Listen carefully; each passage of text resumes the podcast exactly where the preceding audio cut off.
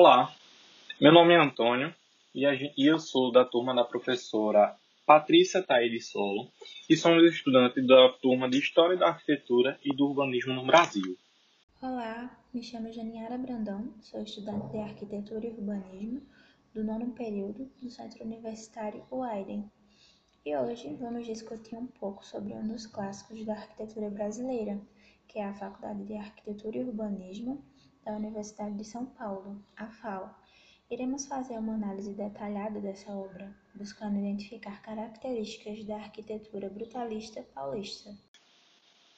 A arquitetura brutalista deriva da expressão beton brute, que é uma tradução livre, significa concreto bruto.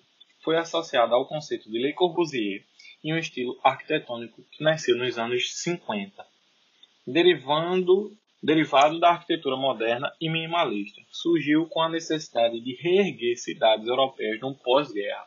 Bom, e esse estilo chegou ao Brasil por volta dos anos de 1970 e ganhou força, entretanto com a Escola Paulista ou o Brutalismo Paulista. A Escola Paulista foi um movimento de representantes da arquitetura moderna da cidade de São Paulo, liderada pelo arquiteto João Batista Villanova Artigas.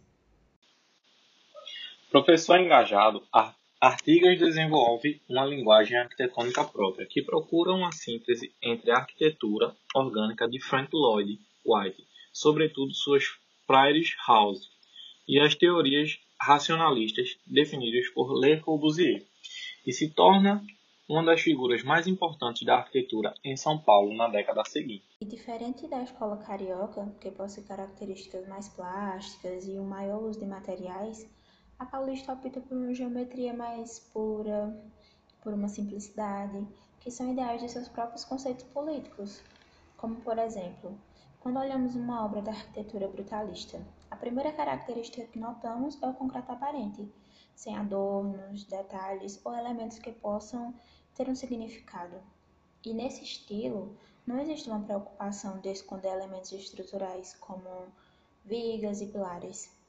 Os prédios costumam ser imponentes, formados por ângulos, módulos ou formas geométricas. Outra particularidade são as estruturas suspensas, recortes inusitados e algumas aberturas cobertas por vidro.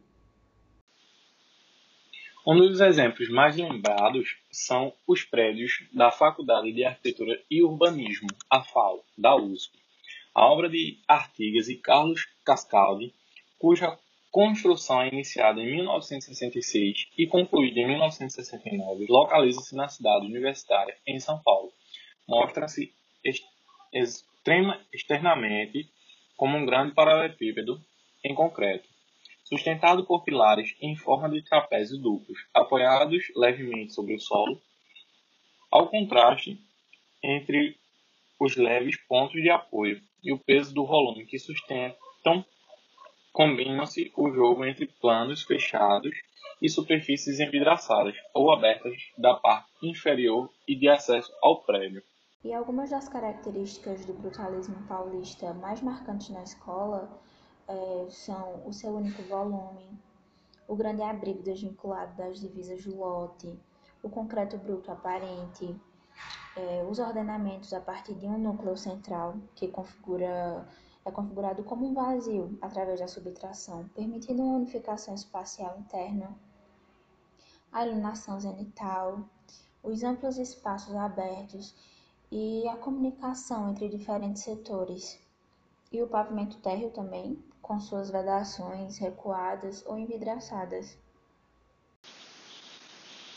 Outra característica da arquitetura brutalista presente na obra está na funcionalidade presente no interior das obras por meio da organização dos espaços. O edifício foi pensado como uma levada ao espaço das ideias de democracia através de ambientes dignos, sem portas de entrada. Se desejava que fosse como um templo, onde todas as atividades fossem permitidas.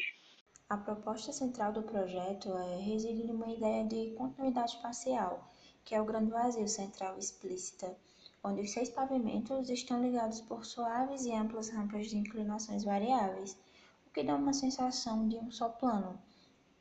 onde todos os espaços do prédio encontram-se fisicamente interligados, e as divisões utilizadas para separá-los não seccionam de fato. Apenas marcam diferenças de usos e funções, por exemplo.